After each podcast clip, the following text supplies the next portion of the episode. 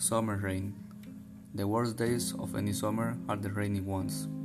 We spend all year looking forward to nice weather and long hot days. All of winter, with its dreary gray days and bitter cold.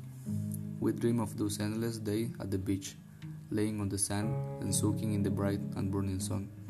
And then summer comes and it rains. As a child, I will wake up to rainy summer days and come close to crying. It wasn't fair.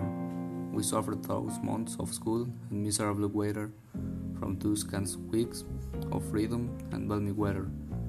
Any day that I could not spend at the beach or playing ball with my friends seemed like amusement for something I didn't even do.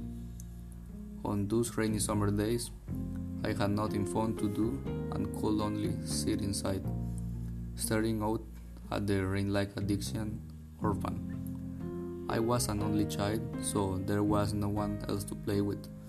My father working from home, so I was not truly alone, but he could not actively play with my science. He was technically at work.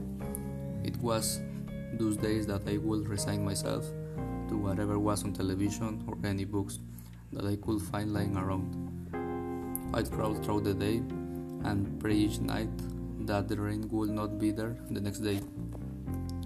As an adult, thought my opinion of summer rain has changed. When you have to work every day, summer is not eagerly anticipated. Mostly the days together run together, blending into beach others so that they no longer seem like separate entities and instead feel like continuations of the same long day. Everything seems minutious and dull, and an ennui or listlessness kicks in. Such a mindset makes you cheer for anything new or different. I spent the winter dreaming summer